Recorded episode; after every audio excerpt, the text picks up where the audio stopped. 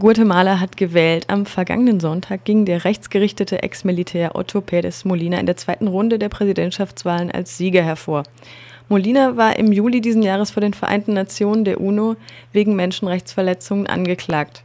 Katrin Zeiske ist Journalistin und hat die Wahlen vor Ort begleitet. Katrin, wie war es vor Ort? Also da es jetzt der zweite Wahlgang war und eben eine Stichwahl ja eigentlich zwischen zwei ultrarechten Kandidaten, zwischen Otto Pérez Molina und Manuel Baldisson, gab es einfach ähm, ja sehr viel weniger Beteiligung als beim ersten Wahlgang und so merkte man auch, dass die Guatemalteken und Guatemaltekinnen froh waren, dass es jetzt dann endlich auch vorbei war, obwohl jetzt natürlich eben vier Jahre anstehen, äh, wo die meisten nicht wissen, was kommen wird. Guatemala hat einen 36-jährigen Bürgerkrieg hinter sich. Von 1960 bis 96 bekämpften linke Guerillagruppen die Militärs, die Hunderttausende meist indigene Zivilistinnen und Zivilisten verschleppten und ermorden. Otto Perez war zu dieser Zeit befehlshabender Offizier und wurde für diesen Genozid, denn es wurden ja überwiegend Indigene ermordet, wird er mitverantwortlich gemacht. Seit dem Ende der Diktatur 1985 gab es kein Militär mehr in diesem höchsten Amt. Wie ist es möglich, dass ein Mann mit solch einer Vergangenheit die Präsidentschaftswahlen gewinnt? Also ich kann da immer nur Vergleiche ziehen eben mit der Nachkriegszeit in Deutschland, wo eben auch ganz viele Sachen nicht bekannt waren oder auch einfach eben äh, von großen Teilen der Bevölkerung verdrängt wurden. Und die ganzen ähm, Massaker, die es an der indigenen Bevölkerung, an den Maya gegeben hat, ähm, das sind natürlich auch äh, ja, traurige Verbrechen. Besonders von der Bevölkerung in den großen Städten wird eben negiert, dass es den Genozid gegeben hat.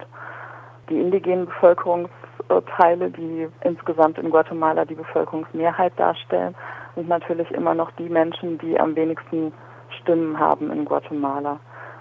Ja, man hat gesehen, dass Otto Pérez Molina sich sehr sicher fühlt, also dass, äh, dass er nicht, nicht wirklich Angst hat, äh, dass irgendwas gegen ihn vorgebracht wird. Also die Medien haben ihn auch sehr ähm, pfleglich behandelt, also mehr zur Aktualität Fragen gestellt und kaum auf seine Vergangenheit bezogen.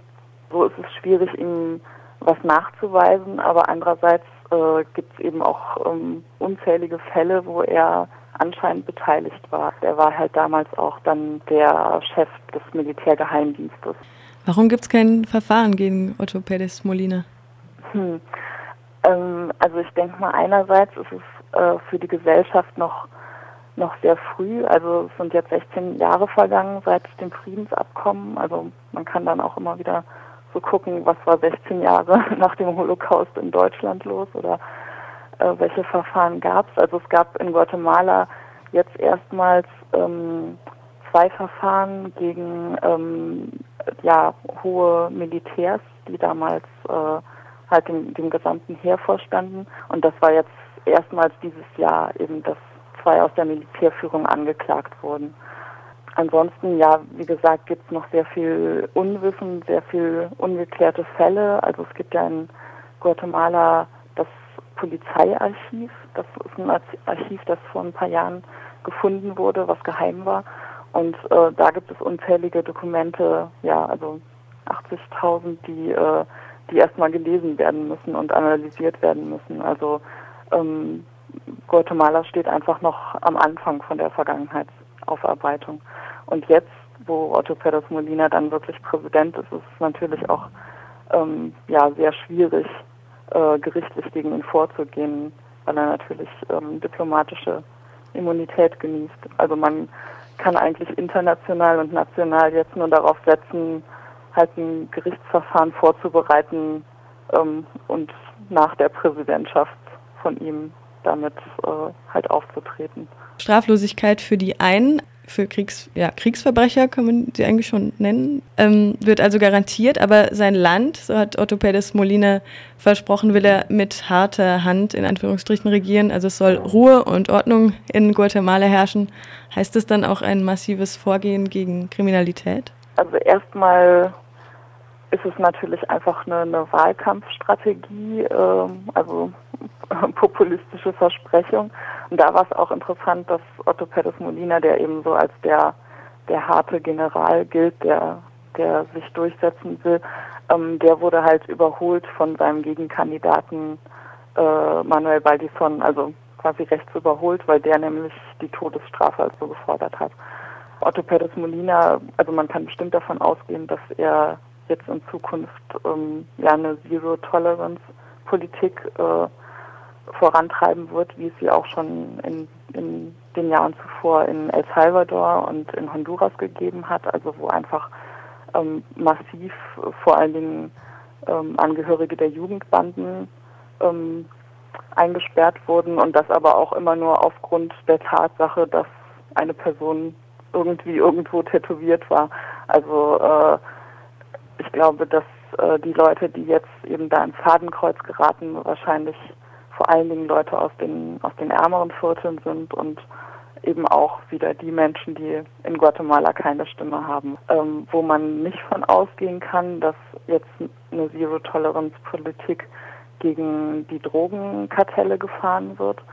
Der Wahlkampf in Guatemala war unglaublich gekennzeichnet von, von Geldern, die aus dem Nichts aufgetaucht sind, also Wahlkampfspenden, ähm, wirklich also Millionensummen, die die beiden Spitzenkandidaten ausgegeben haben.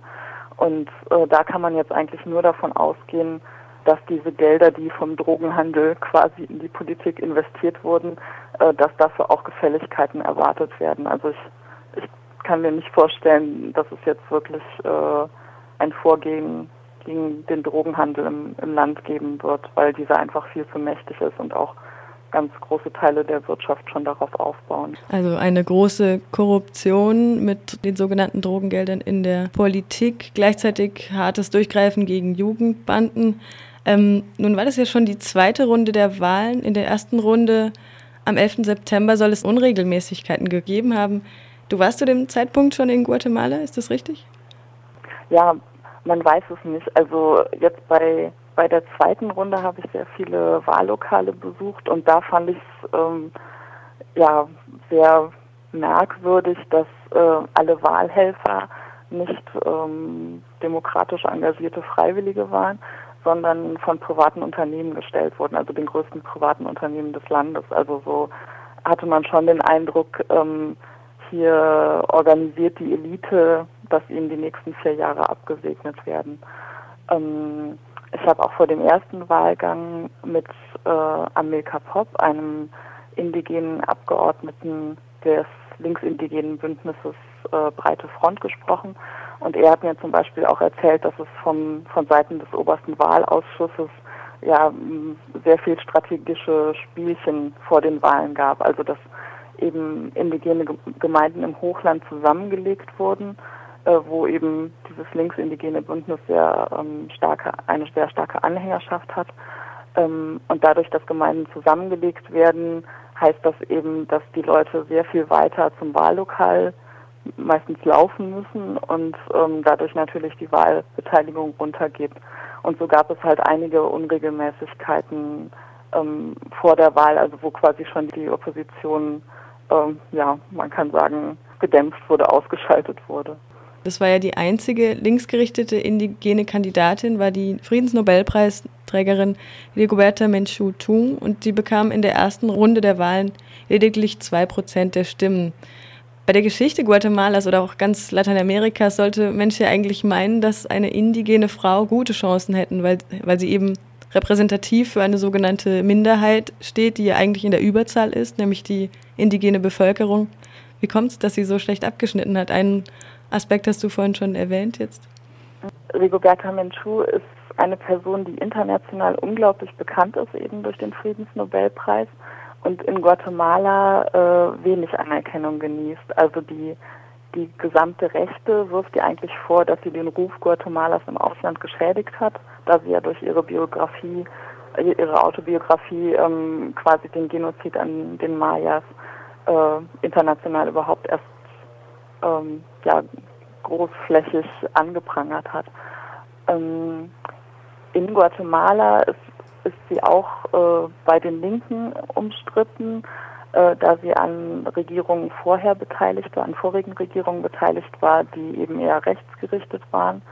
Und ähm, ihre Partei Winac hat eben leider wenig Anhängerschaft auf dem Land. Also es ist eine indigene Bewegung, die von, von Intellektuellen aus der Stadt entstanden ist Und ähm, das hat Rigoberta Menchú auch selbst gesagt. Also ähm, die große Arbeit muss jetzt sein, eigentlich äh, eine beständige Arbeit, also ähm, auf den Dörfern zu machen und da eine breite Anhängerschaft zu finden.